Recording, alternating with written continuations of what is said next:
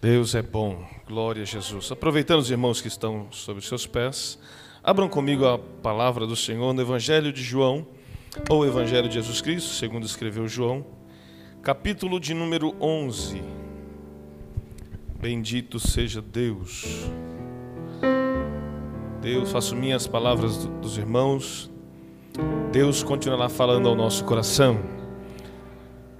A partir do versículo de número 6, Glória a Deus. Diz assim o texto sagrado: Ouvindo, portanto, que Lázaro estava doente, ficou mais dois dias onde estava. Depois disse a seus discípulos: Vamos voltar para a Judéia. Os discípulos se opuseram, dizendo: Rabi, Apenas alguns dias atrás, o povo da Judéia tentou apedrejá-lo. Ainda assim, o Senhor quer voltar para lá? Jesus respondeu: Há doze horas de claridade todos os dias. Durante o dia, as pessoas podem andar com segurança, conseguem enxergar, pois têm a luz deste mundo. À noite, porém, correm o risco de tropeçar pois não há luz. E acrescentou: Nosso amigo Lázaro adormeceu, mas agora vou despertá-lo. Os discípulos disseram: Senhor, se ele dorme, é porque logo vai melhorar. Pensavam que Jesus estava falando apenas do repouso do sono, mas ele se referia à morte de Lázaro. Então ele disse claramente: Lázaro está morto e por causa de vocês eu me alegro por não ter estado lá, pois agora vocês vão crer de fato. Venham, vamos até ele. Tomé, apelidado de Gêmeo ou Dídimo, disse aos outros discípulos: Vamos até lá, também para morrer com Jesus. Quando Jesus chegou a Betânia, disseram-lhe: que Lázaro estava no túmulo havia quatro dias. Betânia ficava a cerca de três quilômetros de Jerusalém e muitos moradores da região tinham vindo consolar Marta e Maria pela perda do irmão. Quando Marta soube que Jesus estava chegando, foi ao seu encontro. Maria, porém, ficou em casa. Marta disse a Jesus: Se o Senhor estivesse aqui, meu irmão não teria morrido. Mas sei mesmo agora Deus lhe dará tudo o que pedir. Jesus lhe disse: Seu irmão vai ressuscitar. Sim, respondeu Marta, ele vai ressuscitar quando todos ressuscitarem no último dia. Então Jesus disse: Eu sou a ressurreição e a vida. Quem crê em mim viverá, mesmo depois que morrer. Quem vive e crê em mim jamais morrerá. Você crê nisso, Marta? Sim, Senhor, respondeu ela. Eu creio que o Senhor é o Cristo, o Filho de Deus, aquele que veio ao mundo da parte de Deus. Em seguida, voltou para casa, chamou Maria à parte e disse: O Mestre está aqui e quer ver você. Maria se levantou de imediato e foi até ele. Jesus tinha ficado fora do povoado, no lugar onde Marta havia se encontrado com ele. Quando as pessoas que estavam na casa viram Maria sair apressadamente, imaginaram que ela ia ao túmulo de Lázaro chorar e a seguiram. Assim que chegou ao lugar onde Jesus estava e o viu, caiu aos seus pés e disse: Se o Senhor estivesse aqui, meu irmão não teria morrido. Quando Jesus viu Maria chorar, e o povo também sentiu profunda indignação e grande angústia, Onde vocês o colocaram? perguntou. Eles responderam: Senhor, vem e veja. Jesus chorou. As pessoas que estavam por perto disseram: Vejam como ele o amava. Outros, porém, disseram: Este homem curou um cego, não poderia ter impedido que Lázaro morresse? Amém? Somente até aqui. Deus os abençoe. Poder sentar. Em nome de Jesus. Fiz questão de fazer essa leitura um pouco mais longa, porque nesse capítulo É maravilhoso como Deus tem usado João para mostrar os milagres que Jesus operou em seu tempo. É maravilhoso saber como o Espírito Santo quer que nós entendamos os milagres dos quais João citou e aplicá-los à nossa vida. Nesse milagre, nesse texto, nesse capítulo em específico, João, o discípulo amado, ele narra aqui, ele encerra as de contar os milagres de Jesus. No Evangelho de João, além da ressurreição do próprio Cristo, esse vai ser o último milagre que João vai contar. O último milagre. Mas João deixou este milagre para contar por último, por ele ser um milagre de muita importância. E a mensagem dessa noite não está apenas em volta do milagre, mas todo o contexto do milagre. Porque nesse contexto que lemos, nessa história que lemos, embora nós sabemos que o capítulo 11 trata deste evento maravilhoso que Jesus operou ressuscitando seu amigo Lázaro da morte. O que está em, em volta deste milagre é que Jesus, ao operar o milagre, ele estava incentivando, ele estava animando, ele estava encorajando, primeiramente, os discípulos a continuar crendo, depois, as irmãs de Lázaro a continuar crendo, e por último, os judeus que estavam com eles a crerem nele como Filho de Deus, como Messias e como aquele que pode, tem poder sobre todas as coisas. Jesus já havia ressuscitado a filha de Jairo, Jesus já havia ressuscitado a, o filho da viúva, Jesus já havia dado é, cura, feito uma cura de longe ao servo do oficial romano. E Jesus recebe o mensageiro pelas suas irmãs, as irmãs de Lázaro, dizendo que Lázaro, aquele amigo a quem ele amava, estava doente. Jesus trata primeiramente com os discípulos, porque os discípulos viram Jesus operar milagres, como eu disse, de longe. Ele disse ao centurião: Vá, o teu servo já está curado. E aquele homem foi curado, aquele servo foi curado. Mas Jesus fica bem quietinho ali. E fala que Lázaro adormeceu, falando da sua morte. E os discípulos inquietos,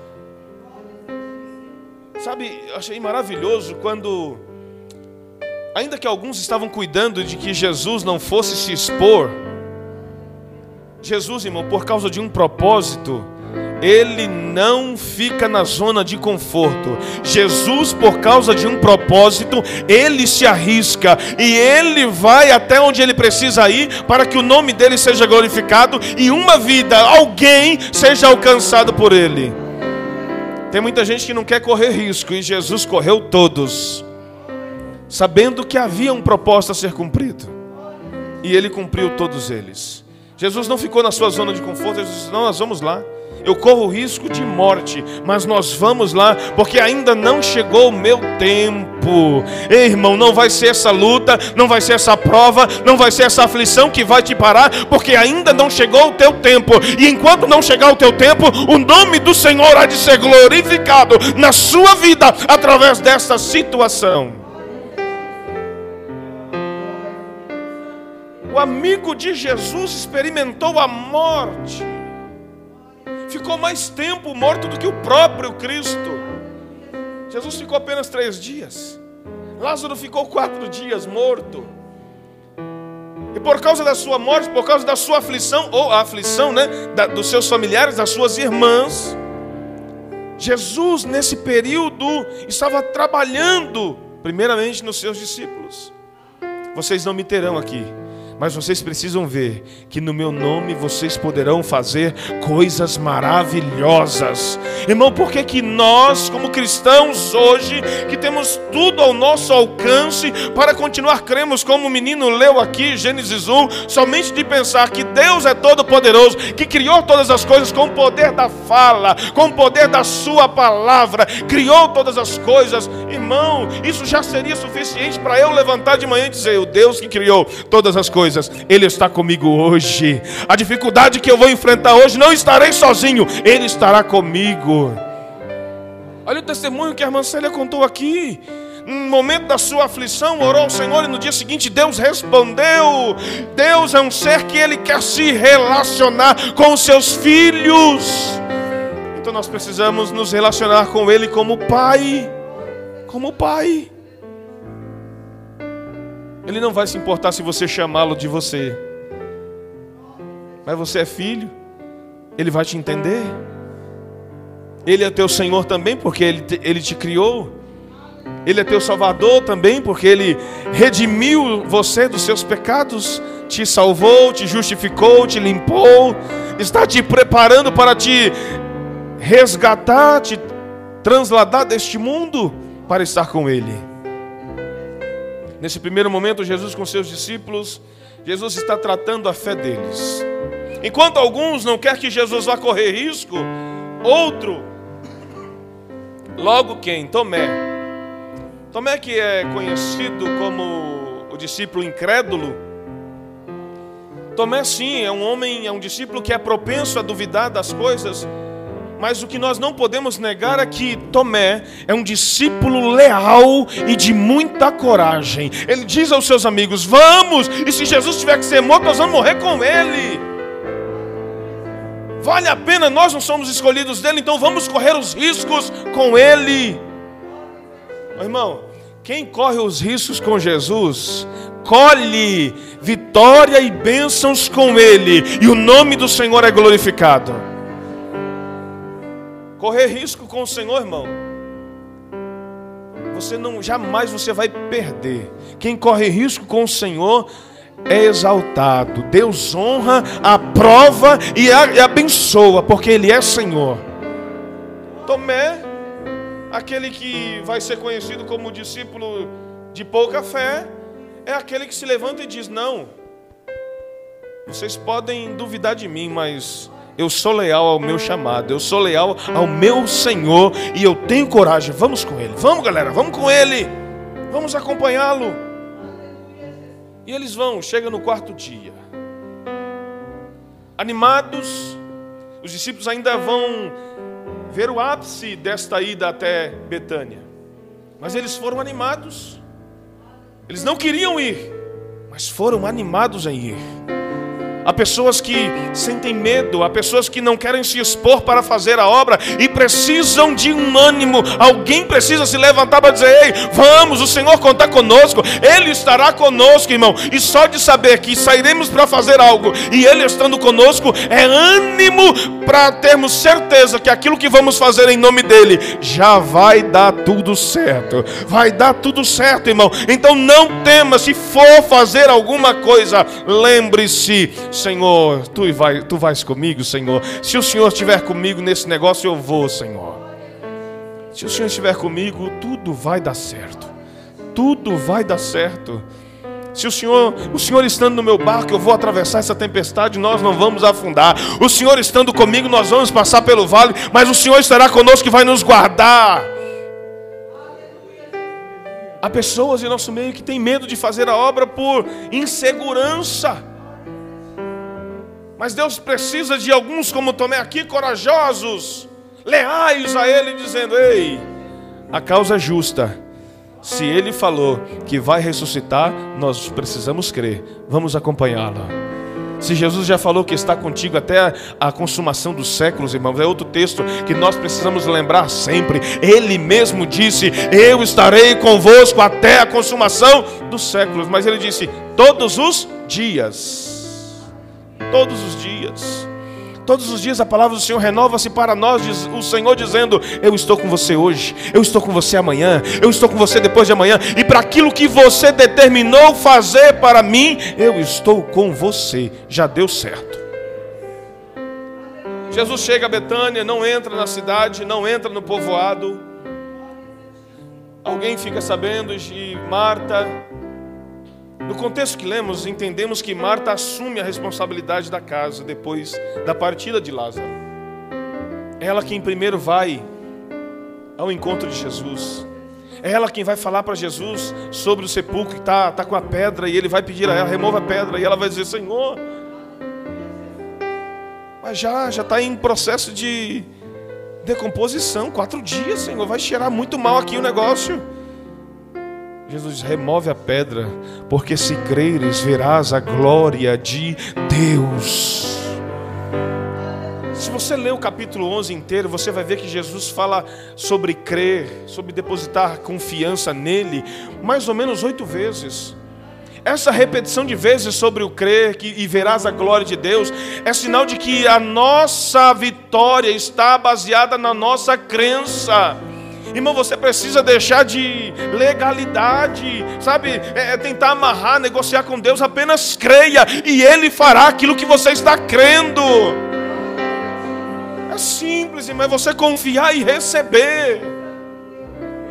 É você confiar e receber creia tão somente. Jesus está dizendo para Marta: Marta, eu não te disse que eu vou ressuscitar teu, teu irmão? Ah, Senhor, mas eu creio, Senhor. Eu creio que ele vai ressuscitar no último dia. falei, Marta, eu sou a ressurreição e a vida. Jesus não estava mostrando para ela que ele iria, que a fé dela ia ser aumentada por, por causa de uma cura ou coisa parecida. Jesus está dizendo: a sua fé vai ser aumentada, alimentada, alicerçada na vida que eu vou devolver para o seu irmão, e nisso você verá que eu sou o Senhor. E ela diz: Eu, eu creio. Ela faz, ela declara três expressões a respeito de Jesus. Ela diz: Eu creio que o Senhor, que o Senhor é que é Senhor, que é o Cristo ou Messias e que é o Filho de Deus. Convencida de que Ele é a ressurreição e a vida, ela faz essas três declarações: Eu creio, o Senhor é o meu Senhor. Tu és o Senhor, tu és o Cristo, tu és o Filho de Deus. Irmãos, se eu creio que Cristo, que Jesus é o meu Senhor, se eu creio que Ele é o Messias, se eu creio que Ele é o Filho de Deus, que poderá ser impedido na nossa vida? Tudo que pedirmos a Ele, irmão, e na palavra dele estando em nós, Ele vai fazer e o nome dele será glorificado. Ele conversa com Marta, anima Marta. Marta se enche de fé, mas ainda temerosa porque não viu o resultado da fé dela. Ela volta para casa e chama Maria. Chama Maria à parte e diz: Maria, Jesus está à porta da entrada da cidade. E Ele quer te ver, Ele quer falar com você. Maria, rapidamente, prontamente, corre ao encontro de Jesus. Sabe aquele momento em que essa, essa saída de Marta com Maria, sai do meio do povo, aquele funeral todo, né? Já eles costumam é, é, chorar por sete dias, enterro do, do falecido. E Marta chega Maria e tira Maria do meio da multidão e leva ela em particular. E diz: Marta, Maria, Jesus está à porta da cidade e Ele quer falar com você. Sabe o que isso o Espírito Santo está dizendo para nós? Às vezes é necessário você ter um particular com alguém que vai mostrar a você que Jesus está à porta. Que ele não entrou no povoado porque ele não quer fazer o milagre no povoado, ele quer que você se encontre com ele. Jesus está aguardando você ir ao encontro dele. Mas antes de você ir ao encontro dele, você precisa ter um particular com alguém. Alguém precisa ser enviado por ele. Fique atento quando o Senhor enviar alguém para falar com você. E você, nesse particular com esse alguém, atenda aquilo que a pessoa está dizendo e vá se encontrar com o Senhor. Maria, quando se encontra com o Senhor, ela se prostra, diferente de Marta. Mas o se prostrar, o se lançar nos pés de Jesus, não foi só em adoração por Ele ser o Senhor dela Maria estava mergulhada em uma profunda angústia e sofrimento. Dó, seu irmão partiu, era amigo de Jesus, Jesus amava ele. O Senhor podia ter feito alguma coisa e não fez até então. Quem sabe Maria pensando em Marta nesse período em que Jesus não aparece. Poxa vida, lembra Marta? Do servo do centurião, do romano de onde ele estava, ele ordenou a cura e o homem que estava quase morrendo foi curado. Marta, Você lembra do filho da viúva que estava entrando na cidade com aquela multidão? E Jesus se encontrou com ela chorando. Jesus acabou com o sofrimento dela, tocando no esquife e o menino voltando à vida. É, Maria, eu estou lembrando também de que quando ele entrou em Jerusalém e aquela mulher do fluxo de sangue apenas tocou na sua orla e ela foi curada. Mas ele estava acompanhando um principal da sinagoga, lembra do sacerdote Jairo? Ele estava com a sua filha moribunda também, estava à morte, na verdade morreu também. E o Senhor levou Pedro, Tiago e João, entraram naquela casa, tirou todo mundo da casa, e o Senhor devolveu aquela menina em vida para os seus pais. E por que, que o Senhor não fez algo pelo nosso irmão? Maria estava nessa condição emocional e espiritual arrasada, irmãos. Maria estava num desespero total, prostrou-se diante do Senhor, clamando a Ele: Senhor, se o Senhor estivesse aqui, meu irmão não teria morrido. Irmãos, nós precisamos correr aos pés do Senhor até quando? Até quando algo parecer ter morrido, algo te parece, parece que não tem mais solução, não tem mais volta. Neste momento nós precisamos continuar confiando. Oh, irmão, porque vamos combinar, né? É muito fácil estar no barco de, com Jesus, confiar nele quando tudo vai bem. Aí quando o tempo muda, a tempestade vem, você olha para um lado, você olha para o outro, cadê Jesus? Aconteceu isso com os discípulos não vai acontecer conosco. Os discípulos estavam todos os dias com ele, Daniel. E de repente o mestre estava dormindo. E os discípulos, em meio àquela tempestade, é balde para lá, e tirando água daqui, e o vento soprando. Aí alguém diz: Ei, nós não vamos conseguir. Quem disse que não, irmãos? Quem disse que você não consegue? Se a tempestade apareceu, é momento do Senhor ser glorificado na sua vida. Continue confiando. Não confia no Senhor somente quando as coisas estiverem na bonança. Confia no Senhor no vale. Confia no Senhor no meio das tempestades. Confia no Senhor quando tudo parecer impossível, como já foi cantado nessa noite. Quando tudo parecer impossível. Oh, irmão, não, não há nada impossível para Deus. Não há nada impossível para Deus. Maria estava nessa condição emocional e espiritual. E Jesus disse: Maria, onde colocaram ele? Primeiro Jesus chora. Interessante, irmã Nise, é que Jesus vendo aquela mulher chorar, sentindo a sua dor, vendo aqueles judeus que estão com ela, acompanhando ela, chorando com ela, sentindo a dor, Jesus se mostra que ele é sensível à dor alheia. Ele se importa com o meu e com o teu sofrimento. Jesus não é uma pessoa que insensível, ele se sensibiliza. E o texto sagrado é bem claro: Jesus chorou. Os judeus começam entre si a dizer: Olha lá, veja como ele amava. Está chorando, está sentindo a perda do amigo. Verdadeiramente Jesus amava Lázaro. E outros diziam: Mas espera aí, ele, ele que curou, a vista do cego, fez isso, fez aquilo, não poderia ter impedido de Lázaro morresse? Será que ele está chorando porque não pôde fazer nada pelo seu amigo? Será que ele está chorando porque não chegou a tempo? O que será que impediu ele de chegar aqui? Porque a distância era apenas um dia de viagem. Será que ele está chorando de remorso? Será que ele está chorando de arrependimento de não ter chegado antes? Porque agora fazem quatro dias, o homem já está enterrado. Não tem mais volta. Será que ele está chorando porque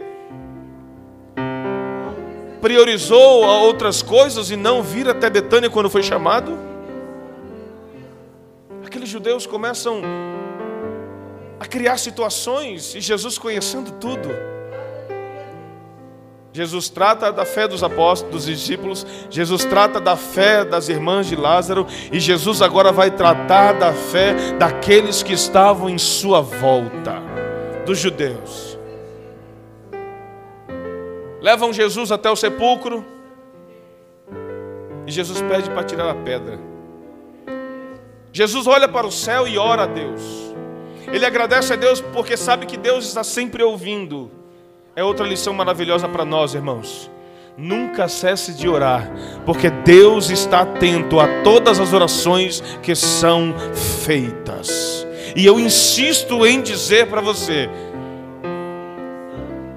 você precisa gravar isso no seu coração. A única oração que Deus não ouve, e por não ouvir, não vai responder, é aquela oração que não é feita. Se você orar, meu irmão, se você orar, a resposta possa não vir na hora que você quer que ela venha, mas o Senhor vai ouvir a sua oração. E se acontecer com você aquilo que aconteceu com Daniel, Daniel determinou 20, não determinou, Daniel esteve orando por 21 dias. A resposta do Senhor veio desde o primeiro dia, mas entre a majestade de Deus e onde Daniel estava, havia um espaço, e no, naquilo que se diz o espaço espiritual, havia uma potestade, uma nuvem de demônios, impedindo que o anjo Gabriel descesse para entregar a resposta da oração de Daniel. E então Deus, depois de 21 dias, viu que Daniel estava em. Depois de um período de dias, eu acho interessante o texto, que o texto diz que Daniel intensificou, Cléo, a oração. Ele precisava da oração, da resposta da oração e não vindo, ele intensifica. Se ele estava orando uma hora, ele passou a orar três horas. E jejuava e orava, Senhor, tu vais me rei, eu preciso saber do que, o que significa isso. E aí Deus dos altos céus envia o arcanjo Miguel, um anjo só para dissipar uma potestade. Possa ser que isso esteja acontecendo com você, mas Deus vai deliberar um anjo, um arcanjo, para lutar e fazer com que essa nuvem negra que está impedindo da resposta chegar para você seja dissipada. Mas para que isso aconteça, você precisa intensificar a sua oração, perseverar naquilo que você está buscando nele, para que ele possa operar aquilo que você precisa que ele opere. No vigésimo primeiro dia, Miguel veio, dissipou aquela potestade maligna. Gabriel desceu e disse a Daniel: Homem muito desejado, desde o primeiro dia em que aplicaste o teu coração a entender as coisas de Deus, são ouvidas as tuas orações lá nos céus. Deus ouve toda oração que é feita e Ele responde no seu tempo. Irmão, o reino espiritual é uma coisa maluca e que nós não temos compreensão de como funciona. Mas se a tua resposta está demorando para chegar, tenha certeza, tenha certeza, há uma potestade impedindo do mensageiro trazer a sua resposta. E você precisa intensificar a sua oração. E quando Deus vê que você intensificou a sua oração, que você mostrou para Ele que realmente você precisa dessa resposta e que essa resposta é importante para você, Deus vai enviar um arcanjo para lutar por você e essa resposta chegará. Tem muita gente que desiste de orar. Tem muita gente que desiste até de servir. Ah, Deus não me respondeu quando eu queria. Irmão, é assim? Deus tem que bater continência para nós? É Ele que tem que falar, sim, senhor? Pode deixar? Tá tudo pronto? Não, irmãos. Ele é Senhor. Ele faz como, ele faz quando e ele faz como ele quiser. Só descansa sabendo que o jeito dele, o tempo dele e o agir dele é melhor que o nosso. Entenda isso, aceita isso e glorifica o nome do Senhor. Aleluia. Jesus tratou da fé daquele povo judeu que estava acompanhando e chorando com aquelas irmãs ilutadas. E Jesus diz: Tira a pedra.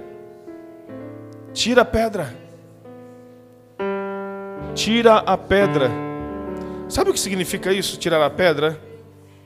Alguma coisa para Deus fazer, não há impossível para Deus, ok?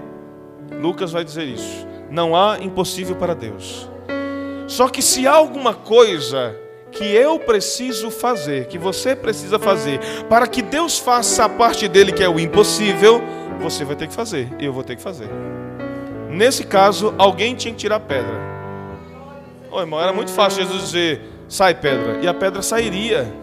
Era muito fácil. Mas ele quer ver o envolvimento das pessoas. Quando ele disse, tira a pedra, se todos se recusassem, porque já, já havia quatro dias que o homem estava morto, que não acreditassem que ele sairia de lá com vida, o milagre não seria, não, não iria acontecer. Alguém que teve que remover a pedra, irmão. Deus espera a sua cooperação naquilo que depende de você. Se para o seu impossível acontecer, depende de um seu se prostrar, porque tem gente que não dobra o joelho para orar. Tem gente que acha que ajoelhar é demais. Não, eu oro deitado, eu oro de pé, mas ajoelhar não, é muito para mim. Eu não me ajoelho diante de ninguém. Prostrar diante do Senhor? Que isso? Não se prostra diante do Senhor de joelhos, mas cai diante de uma aflição. Se ajoelha diante da amada ou do amado para fazer uma declaração.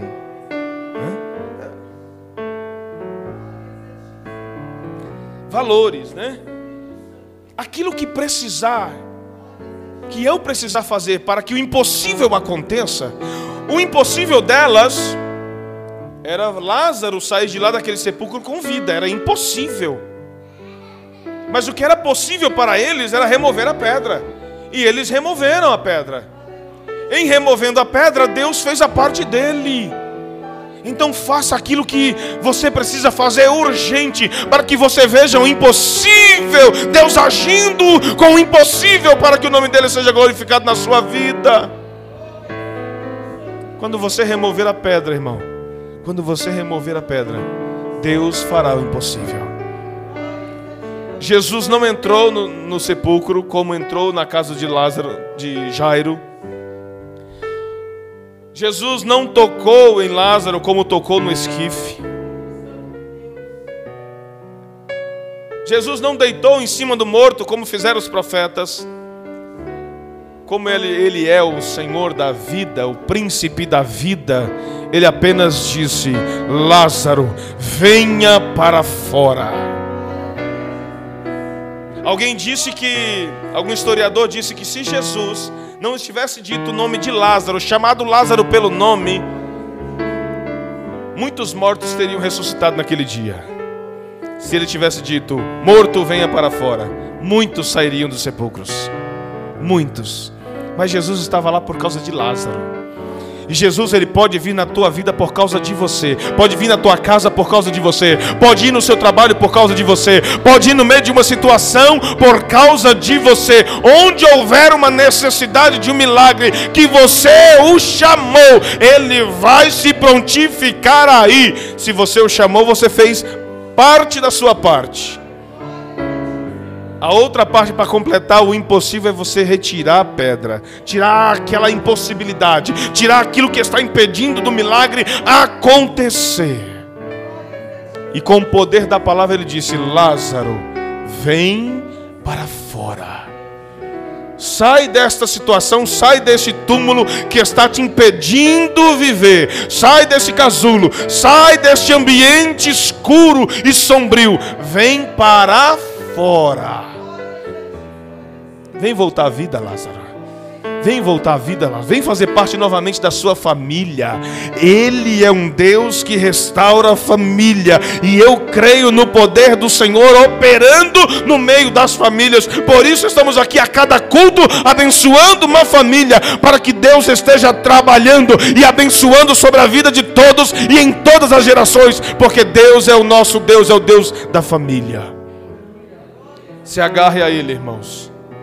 Marta entendeu que estando em Cristo, ela estava segura, porque estava do lado de quem tinha o poder sobre a vida. Irmão, quem tem o poder sobre a vida, tem o poder sobre tudo. Já foi dito aqui nessa noite. Ele criou os céus e a terra e tudo que nela há. Ele tem o poder sobre a vida.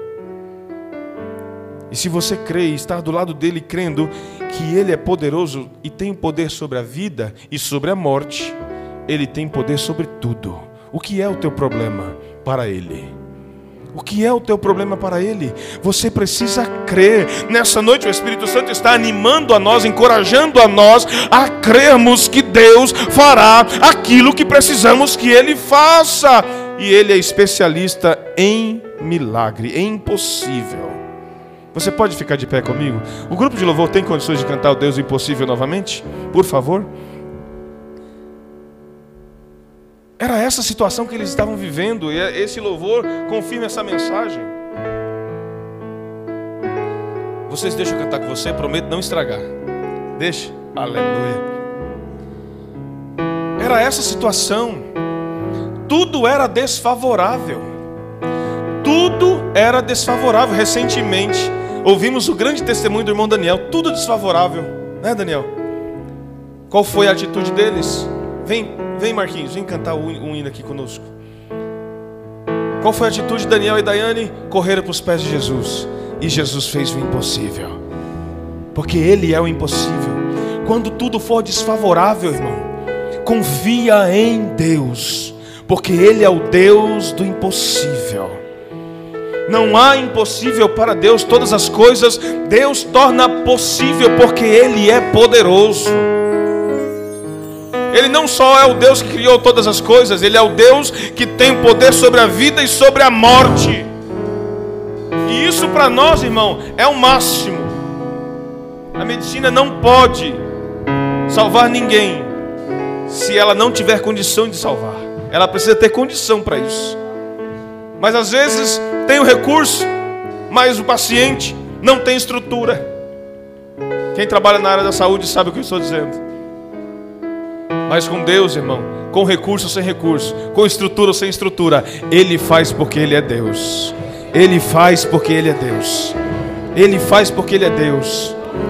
Eu vou orar por você enquanto eles começam cantando aqui. Eu quero orar por você, para que o Espírito Santo alimente a sua fé, para que você tenha fé suficiente para que o impossível na sua vida aconteça.